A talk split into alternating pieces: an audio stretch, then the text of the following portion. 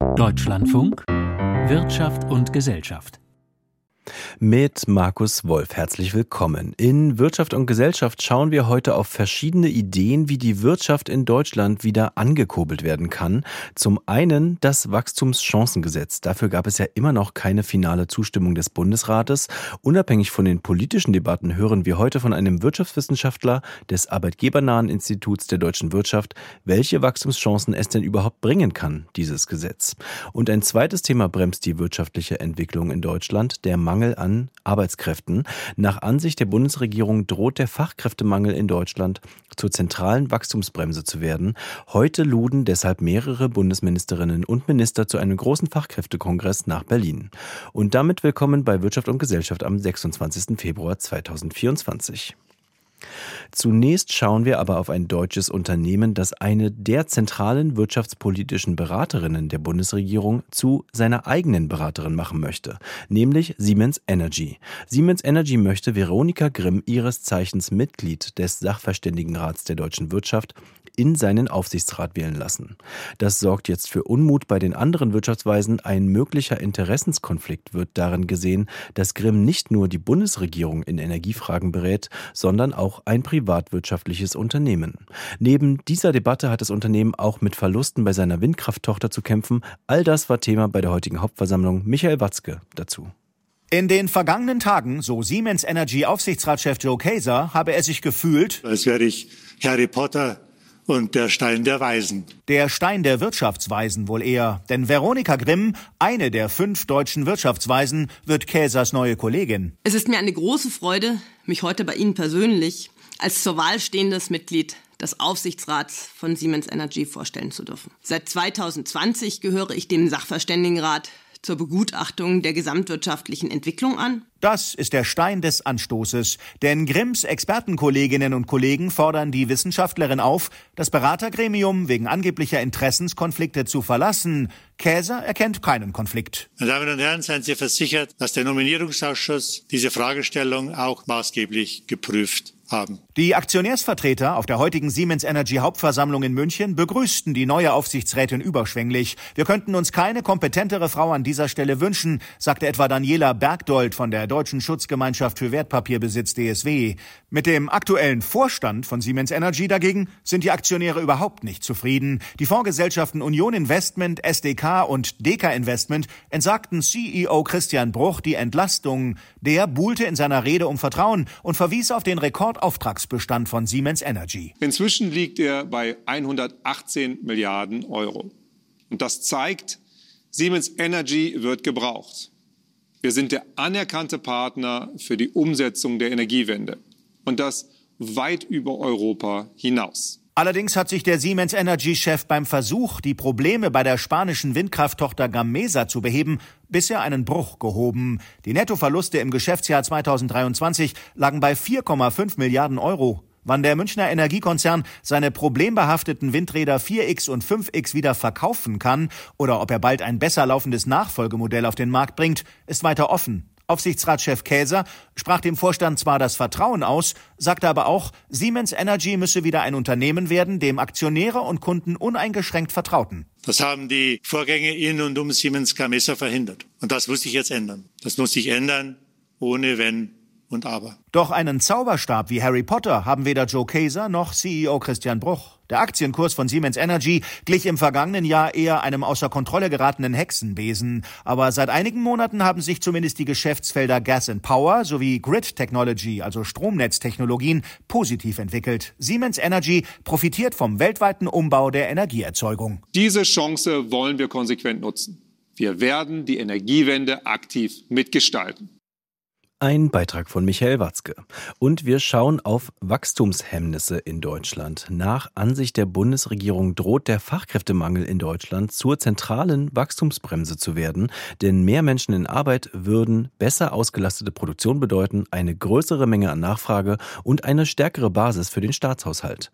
Um diesem Ziel jetzt etwas näher zu kommen, luden heute mehrere Bundesministerinnen und Minister zu einem Fachkräftekongress in Berlin. Volker Windhammer aus unserem Hauptstadtstudio war vor Ort. Ähnlich wie beim Jobturbo für die schnellere Arbeitsmarktintegration ukrainischer Flüchtlinge soll der erste Fachkräftekongress der Bundesregierung für eine Beschleunigung und eine neue Dynamik sorgen, wenn es um die Gewinnung von Arbeits- und Fachkräften geht. Wir wollen es gut, aber machen es krasser und wir wollen heute was machen, nämlich das große Thema Fachkräftesicherung anzupacken. Und dazu braucht es auch alle Fachkräfte in der Bundesregierung. Und weil der Andrang am Veranstaltungsort wirklich groß war, fügte Hubertus Heil noch an. Das wird nächstes Mal ein größerer Raum werden. Und das hier wird die größte deutsche Fachkräftemesse weil wir gemeinsam Wirtschaft, Sozialpartner, Bund, Länder und Kommunen diese großartige Aufgabe miteinander stemmen wollen. Und man werde auch beim Thema Fachkräfte beweisen, dass das Untergangsgerede über Deutschland keine sachliche Grundlage habe, wenn man die vorhandenen Potenziale heben könne, betonte Heil. Und das betrifft nicht nur die Zuwanderung von außen, sondern auch die internen Defizite, etwa bei der Aus- und Weiterbildung, bei der Frauenerwerbstätigkeit, der Integration von Menschen mit Handicap und vielem mehr. Und aus Sicht des Wirtschaftsministers brauchen wir wirklich alle Hände und Köpfe, die wir im Land haben und die, die wir noch holen wollen, erklärte Wirtschaftsminister Robert Habeck, der erst in der vergangenen Woche bei der Vorlage des Jahreswirtschaftsberichts auf das Dilemma des Potenzialwachstums in Deutschland verwiesen hatte, das von einstmals zwei auf nur noch ein halbes Prozent zurückgeht. Warum? Es fehlen uns die Hände und die Köpfe. Da soll und will sich dieser Kongress als Impulsgeber verstehen, sagt Daniel Terzenbach, Vorstandsmitglied der Bundesagentur für Arbeit und mit guten Beispielen Beispielen auch zeigen, dass es anders gehen kann etwa wenn es um Beschäftigte mit Handicaps geht. Da gibt es immer noch auch gesellschaftlich manchmal das ein oder andere an Vorbehalt. Die sind dann nicht mehr kündbar. Diese Integration ist ganz schwierig. Meine Mitarbeiterinnen und Mitarbeiter wissen damit nicht umzugehen.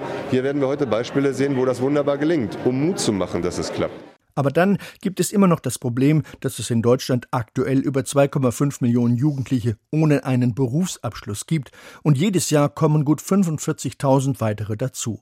Und dem trete man jetzt entschieden entgegen. Wir haben nämlich das Startchancenprogramm auf den Weg gebracht. Der Bund gibt 10 Milliarden Euro über zehn Jahre. Die Länder geben das Gleiche nochmal dazu. Aber es geht mir dabei nicht nur um Geld, sondern es geht darum, dass wir ganz zielgerichtet in die Schulen gehen, wo die jungen Menschen es am allerschwierigsten haben, weil sie eben nicht die Unterstützung haben können. 4000 Schulen werden durch das Programm aktuell unterstützt, sagt Bildungsministerin Bettina Stark-Watzinger. Aber noch befindet sich das alles in der Startphase, sodass von einer Trendwende noch keine Rede sein kann. Die Wirtschaftsverbände jedoch begrüßen die Initiative des Arbeitsministers und der Bundesregierung. Auf der anderen Seite ändert das nichts daran, dass wir pro Jahr 400.000 mehr Menschen haben, die in Rente gehen, als aus der Schule kommen. Und pro Jahr heißt ja, es werden dann ganz schnell viele Millionen. Und diese Knappheit, die geht dadurch nicht weg. Sagt Achim Derks, der stellvertretende Hauptgeschäftsführer des Deutschen Industrie- und Handelskammertages am Morgen im Deutschlandfunk. Das sei allein aber durch Fachkräfte aus dem Ausland nicht zu kompensieren. Dann sind wir bei längerer Beschäftigung älterer, aber auch bei mehr Stunden für Teilzeitkräfte, um hier das Angebot zu erhöhen. Und auch das gehöre zu den Herausforderungen, um den Arbeits- und Fachkräftemangel perspektivisch zu lösen. Volker Findhammer. Neben dem Mangel an Arbeitskräften haben in den vergangenen Wochen sowohl kleine Unternehmen als auch Großkonzerne in Deutschland einen Entlastungschor angestimmt. Die Forderung, das Wachstumschancengesetz solle endlich verabschiedet werden. Ampelkoalition und Opposition sollen ihre Konflikte beilegen. Aber wie viele Wachstumschancen stecken eigentlich im Wachstumschancengesetz? Darüber konnte ich vor der Sendung mit dem Ökonomen Thomas Obst vom Arbeitgebernahen Institut der deutschen Wirtschaft sprechen. Hallo, Herr Obst. Hallo, Herr Wolf. Herr Obst, Sie haben ja sich den ursprünglichen Entwurf dieses Wachstumschancengesetzes angeschaut und ihn einmal modellhaft durchgerechnet. Vielleicht zu Beginn, was muss man denn wirtschaftspolitisch beachten, wenn man durch Steuersenkungen jetzt wirtschaftliche Dynamik erzeugen will? Genau, wir hatten uns das mal angeschaut in einer Studie und haben damals noch angenommen, das war im November 2023, dass der Umfang des Paketes 7 Milliarden Euro beträgt. Das wurde jetzt schon deutlich abgespeckt grundsätzlich für Steuersenkungen, damit die Erfolg haben, beim Wachstumsimpulse zu setzen, wäre der erste Punkt, dass es erstmal finanzpolitisch darstellbar sein muss. Ähm, wir haben herausgefunden, beim Wachstumschancengesetz würde das über den genannten Zeitraum zu Mindereinnahmen von 32 Milliarden Euro führen, die der Staat dann auch erstmal gegenfinanzieren muss. Das kann er über eine neue Prioritätensetzung bei den Ausgaben im Haushalt, über neue Schuldenaufnahme oder halt durch äh, Wachstumsimpulse in der Wirtschaft. Und das bringt mich zu dem zweiten Punkt. Man braucht bei Steuersenkungen, gerade wenn man die private Investitionstätigkeit anregen möchte, immer einen langen Atem. Also Investitionen äh, laufen langfristig, zehn Jahre oder länger in der Regel. Äh, und das heißt, auch bei äh, diesem Vorhaben kommt es darauf an, wie die Wachstumsimpulse sich gegenüber den Steuermindereinnahmen verhalten. Und bei dem Wachstumschancengesetz konkret haben wir herausgefunden, dass es nicht der sehr große Wurf ist. Es würde die Investitionstätigkeit nur um 11 Milliarden Euro anregen im gesamten Zeitraum äh, mit ganz geringen Effekten auf das Bruttoinlandsprodukt. Also die Gegenfinanzierung würde da schon mal äh, nicht ausreichen, um die Mindereinnahmen gegen zu finanzieren. Und äh, der dritte Punkt, der aber auch wichtig ist beim Wachstumschancengesetz, ist, dass diese Steuersenkungen immer im internationalen Kontext zu sehen sind. Also man schaut sich die relative Position einer Volkswirtschaft an und da sehen wir bei Deutschland insbesondere, dass wir Hochsteuerland sind und dass hier eine Unternehmenssteuerreform in einem größeren Umfang äh, wünschenswerterweise stattfinden sollte. Jetzt sind ja in dem Gesetz aber erstmal vor allem Abschreibungsmöglichkeiten vorgesehen, also dass man mhm. Investitionen zum Beispiel steuerlich geltend macht und dann seine Steuerlast reduziert. Welche Effekte haben denn diese geplanten Abschreibungsmöglichkeiten jetzt auf Investitionen in the Short Run und auch in langer Perspektive, also sag ich mal in fünf bis zehn Jahren? Genau, also bei den ähm, getroffenen Regelungen, die jetzt auch noch in der neuen Variante des Wachstumschancengesetzes drin sind, geht es um eine befristete Wiedereinführung der degressiven Abschreibungen. Äh, wir haben ja in Deutschland ein lineares Modell. Also, ja. Das heißt, ich kaufe ein, eine Maschine zum Beispiel und schreibe sie jedes Jahr 10% ab. Also den Wert mhm, der Maschine genau. darf ich jedes Jahr von meiner Steuerlast reduzieren. Jetzt ist die Idee, ich darf es im ersten Jahr zum Beispiel 25% abschreiben oder noch mehr. Das, das ist die Idee, das kommt genau, wie Sie sagen, ein bisschen drauf an. Also bei Unternehmen sind es ein Investitionszeitraum von äh, zehn Jahren. Äh, Im Bausektor ist es durchaus länger, also da sind die Abschreibungsregelungen nochmal anders. Aber wir hätten uns das mal angeschaut. Also bei einer Investition von einer Million Euro äh, würden die Unternehmen gerade einen Liquiditätseffekt durch diese neue Abschreibungsmethode von 30.000 Euro bekommen. Also ich verstehe das richtig, dass Sie eigentlich diese Form von Anreizsätzen eigentlich prinzipiell befürworten, aber es ist zu wenig. Also jetzt gibt es ja auch eine Debatte über eine allgemeine Unternehmenssteuerreform. Wäre das dann ein mhm. echter Wachstumsimpuls? Die degressive Abschreibung ist ähm, keine Steuersenkung, sondern sie ist eine Steuerstundung. Ähm, das heißt, die Unternehmen werden auch hier nicht mit äh, nachhaltig entlastet. Die Alternative haben Sie erwähnt, das wäre eine umfassende Unternehmenssteuerreform. Wichtig ist bei dieser Unternehmenssteuerreform, ähm, dass es nicht nur die positiven Wachstumsimpulse setzen kann, die im Übrigen, äh, das zeigen unsere Simulationen, der Wachstumsimpuls von privaten Investitionen und privaten Konsum die Mindereinnahmen des Staates äh, übersteigen, aber erst nach zehn Jahren übersteigen. Also auch hier braucht man wieder den langen Atem. Das ist ja ein sehr einfaches Instrument ist. Es ist ein, ein, funktionierendes Instrument, was bekannt ist. Und es würde halt auch ein Symbol setzen äh, im internationalen Wettbewerb. Jetzt haben Sie es gerade schon gesagt, und da würde ich gerne einhaken, den langen Atem braucht man. Also in der mhm. aktuellen haushaltspolitischen Debatte wie wahrscheinlich ist es denn, dass es da einen langen Atem gibt? Wo genau kommen diese Spielräume her? Man muss halt kurzfristig dann wahrscheinlich äh, die Schuldenbremse reißen oder was? Wie genau äh, ist es vorstellbar, so etwas durchzusetzen? Genau, also es gibt diese drei Wege. Es stimmt, dadurch, dass man langen Atem braucht, ist es halt nicht sehr attraktiv, weil natürlich die Regierung bemüht sind, äh, äh Dinge zu verändern in ihrer Legislaturperiode. Alles, was darüber hinauswirkt, äh, könnte dann anderen Parteien zugutekommen. Sofern ist es politisch unattraktiv. Aber ähm, ich hatte ja am Anfang die drei Wege genannt. Das eine ist die Prioritätensetzung. Also man könnte über Ausgaben im Haushalt, was denke ich jetzt sowieso passieren wird mit der demografischen Entwicklung, die wir in Deutschland haben, dass äh, es immer mehr Verwendungskonkurrenz zwischen den Staatsausgaben geben wird. Der zweite Weg, Sie hatten es angesprochen, das wäre äh, Schuldenaufnahme. Ähm, da wird ja immer noch diskutiert die Möglichkeit eines Sondervermögens ähm, für Investitionen. Und der dritte Weg ist aber die Gegenfinanzierung durch Wachstumsimpulse. Also ich glaube, es ist schon wichtig in der aktuellen wirtschaftlichen Lage und hier aber hausgemacht, also in, in unserem eigenen Markt, Rahmenbedingungen verbessern kann, um Wachstum zu, zu erzeugen bzw. um Wachstum zu stimulieren. Und das könnte dazu auch führen, dass die Mindereinnahmen, die natürlich in den ersten Jahren ähm, dominieren, dann aber in der zweiten Hälfte, also von Jahr fünf bis Jahr zehn, äh, letztendlich sukzessive zurückgehen. Der Ökonom Thomas Obst war das zum geplanten Wachstumschancengesetz. Vielen Dank. Sie ist eine der zentralen Institutionen der globalen Wirtschaftsarchitektur, die Welthandelsorganisation. Doch in einer Zeit, in der viele Staaten versuchen, eigene Industriezweige zu schützen, aufzubauen, scheint die WTO so etwas wie ein Relikt aus vergangenen Freihandelstagen zu sein. Heute wurde die 13. Welthandelsministerkonferenz eröffnet. Jule Reimer fasst für uns zusammen, welche Debatten die WTO weiter beschäftigen. Wie stark WTO-Abkommen für viele Menschen eine Rolle spielen, machte die Chefin der Welthandelsorganisation Ngozi Okonjo-Iweala zur Eröffnung der 13. Welthandelsministerkonferenz deutlich. Denn die Mitgliedstaaten ringen um ein weiteres Abkommen gegen schädliche Fischereisubventionen. Es geht nicht bloß um ein Abkommen, es geht um die Nachhaltigkeit in unseren Meeren. Unsere Ozeane sind bald zu 50 Prozent überfischt. Was wir hier verhandeln, hat Auswirkungen auf viele Menschen. Menschen. 260 Millionen hängen direkt von der Fischerei ab. Die WTO-Mitglieder streiten um die Frage, welche Form staatlicher Fischereiförderung überhaupt als schädlich einzustufen ist. Die Umweltorganisation WWF bemängelt, dass viele Staaten noch den Bau von Schiffen subventionierten, obwohl die Flotten der Industriefischerei jetzt schon zu groß seien. Francisco Mari, Welthandelsexperte bei der evangelischen Hilfsorganisation Brot für die Welt, besorgt vor allem, dass Entwicklungsländer unter unter Druck gerieten, auch den Kleinfischern staatliche Beihilfen, zum Beispiel für Schiffsdiesel, zu entziehen.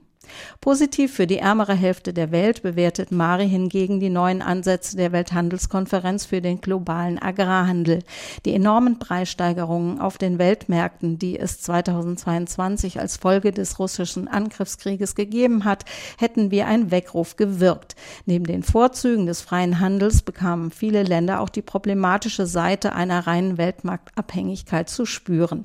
Statt bedingungsloser Marktöffnung sei jetzt klar, so Mari, dass eben Länder unterstützt werden sollen, ihre eigene Nahrungsproduktion so auch nachhaltig zu entwickeln, dass sie eben vom Weltmarkt unabhängig werden, zumindest bei Grundnahrungsmitteln. Was auch die Option beinhaltet, in diesem Bereich mit höheren Zöllen, nicht willkürlich, sondern gemäß WTO-Regeln, den Markt der eigenen Landwirte zu schützen. Für weitere Konflikte zwischen wirtschaftlich mächtigeren Staaten und ärmeren sorgt ein geplantes Investitionserleichterungsabkommen und die Forderung, das Moratorium auf E-Commerce zu verlängern, was bisher digital verfügbare Produkte wie E-Books, Videos und anderes der elektronischen Datenübertragung von Zollen freistellt. Und was Freihandelsbefürworter als Fortschritt und große Chance werten, lässt sich mit den Augen des globalen Südens auch anders interpretieren. So hält Sophia Scass Serra vom Transnational Institute in Argentinien die Zollfreiheit auf E-Commerce nicht nur für eine ungerechtfertigte Steuerbegünstigung mächtiger Tech-Firmen, also sondern die Zollfreiheit verhindert auch, dass ärmere Länder über genügend Staatseinnahmen verfügen, um selbst unter Schutz heimische digitale Unternehmen und Innovationen eine Chance zu geben und sich so Wettbewerbsvorteile zu verschaffen. WTO-Chefin Ngozi Okonjo-Iweala warnte allerdings auch eindringlich davor, die Wirkung der WTO zu zerreden. Derzeit laufen 75 Prozent des Welthandels nach WTO-Regeln ab, was viele Konflikte vermeidet. Ein Beitrag von Jule Reimer. Die Bundesregierung will die Voraussetzungen dafür schaffen, dass künftig klimaschädliches Kohlendioxid in bestimmten Branchen abgeschieden und gespeichert werden kann. Das soll dann auf hoher See geschehen und Ann-Kathrin Büsker fasst für uns einmal die Position der Regierung und die von Umweltverbänden zusammen. Kohlenstoffdioxid grenzüberschreitend zu handeln, es zu transportieren und im Boden zu verpressen, all das soll künftig rechtlich möglich werden. Darauf hat sich die Bundesregierung verständigt. Auf diese Weise sollen Industriebereiche klimaneutral gemacht werden, bei denen Prozesse nicht durch grünen Strom oder Wasserstoff vergleichsweise einfach fossilfrei gestaltet werden können. Um diese Sektoren klimaneutral zu machen, braucht es eine andere Technik.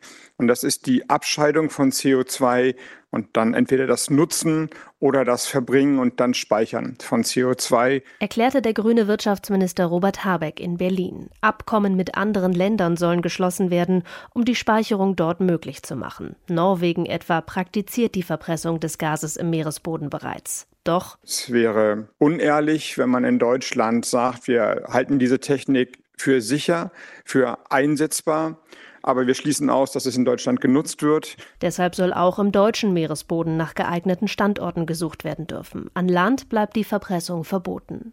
Ein Industriezweig, für den die Kohlenstoffspeicherung wichtig wird, ist die Zementherstellung.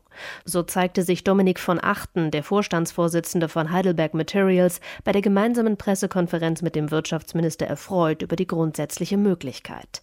Er machte aber auch deutlich, bevor wir CCS und CCU machen, müssen wir alle Hebel in Bewegung setzen, die CO2-Emissionen zu reduzieren. Denn CCS-Technologie ist energieintensiv und teuer. Ursprünglich hatte die Bundesregierung geplant, die Technologie nur für Sektoren möglich zu machen, wo Emissionen als unvermeidbar gelten. Nun soll sie jedoch auch im Stromsektor erlaubt werden, bei Gaskraftwerken. Ist es wichtig und bedeutsam, dass man da technologieoffen rangeht? Unterstrich Klimaforscher Ottmar Edenhofer bei der Pressekonferenz. Er sieht kein Problem darin, auch Gaskraftwerke einzubeziehen, wenn der Emissionshandel weiterentwickelt wird. Das Ziel, auch Vorkettenemissionen bepreisen, das heißt, CO2, das bei der Förderung von Gas entsteht, ebenfalls in die Bepreisung mit einzubeziehen. Bisher fehlt dafür jedoch die Datengrundlage. Gaskraftwerke einzubeziehen, dies hatten grüne Bundestagsabgeordnete zuletzt eigentlich komplett ausgeschlossen. Der grüne Minister hingegen will Vorbehalte nicht gelten lassen. Was spricht dagegen, da jetzt mal die Ärmel hochzukrempeln und pragmatisch vorzugehen? Ich werbe dafür, dass man diesen Weg folgt. Bei der Weltklimakonferenz in Dubai hatte Deutschland stets betont, dass CCS im Stromsektor keine Zukunft habe. Dies war Teil der Verhandlungsstrategie. Entsprechend sieht die Entwicklungsorganisation Germanwatch die deutsche Glaubwürdigkeit in internationalen Verhandlungen bedroht. Auch die Internationale Energieagentur empfiehlt CCS lediglich für unvermeidbare Emissionen, vor allem wegen des Energieverbrauchs. Die Umweltorganisation Greenpeace kritisiert unter anderem die Wahl der Lagerstätten. Das Endlager im Meeresboden dauerhaft dicht hielten, sei wissenschaftlich nicht erwiesen. Wirtschaftsminister Habeck sieht hier jedoch keine Gefahren. Also, die Technik ist sicher, das CO2 bleibt in der Erde. Ein privates Pipeline-Netz zum CO2-Transport kann gebaut werden. Hierfür soll der rechtliche Rahmen geschaffen werden. Die Abscheidungs- und Speichertechnologie soll auch durch den Staat gefördert werden, jedoch nicht im Stromsektor. Die Förderung soll sich auf die Bereiche konzentrieren, in denen Emissionen wirklich unvermeidbar sind, um die Klimaziele zu erreichen. Die Bundesregierung plant also die CO2-Speicherung auf hoher See voranzutreiben. Claudia Wehrle ist unsere Reporterin an der Börse in Frankfurt. Ist das auch an der Börse ein Thema, gerade bei energieintensiven Unternehmen? Ja, das ist ein Thema und die Pläne kamen eigentlich auch hier an der Börse wirklich gut an, denn die Zeit drängt. Aber was eben schon angesprochen ist, dass es äh, ist auch hier im Handelssaal immer wieder zu hören, Emissionen zu vermeiden oder zu verringern. Das ist immer noch besser als Emissionen in einem aufwendigen, auch teuren Verfahren in den Boden zu pressen. Und es muss wirklich darum gehen, dass dieses gespeicherte CO2 später wiederverwendet wird. Denn keiner kann absehen, wie die Lage im Meer in 20, in 30 Jahren sein wird. Und wir haben auch von Siemens Energy gehört, dass dort neben der Frage des Aufsichtsratsmandats für Veronika Grimm auch hausgemachte unternehmerische Probleme diskutiert werden. Gibt es Hoffnung auf bessere Nachrichten bei der Windkrafttochter Gamesa? Die Windkrafttochter hatte dem Mutterkonzern im vergangenen Geschäftsjahr tiefrote Zahlen beschert. Es geht um einen Verlust von rund 4,6 Milliarden Euro. Qualitätsmängel bei Landturbinen sorgten für milliardenschwere Rückstellungen. Dazu kamen noch höhere Kosten für den Aufbau der Kapazitäten für Meeresanlagen. Als Folge davon musste Siemens Energy Staatsgarantien in Anspruch nehmen, als es um die Absicherung langlaufender Großaufträge ging. Das wird wohl eine ganze Weile dauern, einige Jahre, bis die Qualitätsmängel behoben sind. Siemens Gamesa soll im Geschäftsjahr 2026 die Gewinnschwelle erreichen. Ja, und das vor dem Hintergrund, dass Siemens Energy zu den Unternehmen gehört, die eine ganz zentrale Rolle spielen, wenn es um die Energiewende geht. Aktien von Siemens Energy am Nachmittag immerhin 0,6 Prozent im Plus. Und der Autozulieferer Continental streicht tausende Stellen. Ist das ein Anzeichen einer allgemein kriselnden Automobilbranche? Ja, das kann man sagen. Continental stellt ja Reifen her, aber auch Technologien für Brems-, Fahrwerk- und Bewegungskontrollsysteme. Reifen werden immer gebraucht, egal auf welche Art und Weise das Fahrzeug angetrieben wird. Aber mit den anderen Geschäftsbereichen sieht es anders aus. Continental reagiert, stellt Bereiche auf den Prüfstand, gibt Anreize, damit Mitarbeiter vorzeitig das Unternehmen verlassen. Einzelne Standorte sollen verkleinert werden, manche werden werden vielleicht ganz geschlossen. Aber bei anderen Autozulieferern sieht es nicht anders aus. Aktien von Continental heute mehr als ein Prozent im Minus. Und schauen wir noch auf den Gesamtmarkt einmal. Ja, der DAX ist am Nachmittag auf ein neues Rekordhoch gestiegen auf 17.460 Punkte. Vieles hängt mit dem Hype um das Thema KI zusammen. Viele setzen auch darauf, dass die Notenbanken in den USA und in der Eurozone bald die Zinsen senken werden. Aktuell der DAX bei 17.428 Punkten. Und zum Schluss noch einmal Euro, Rente und Gold.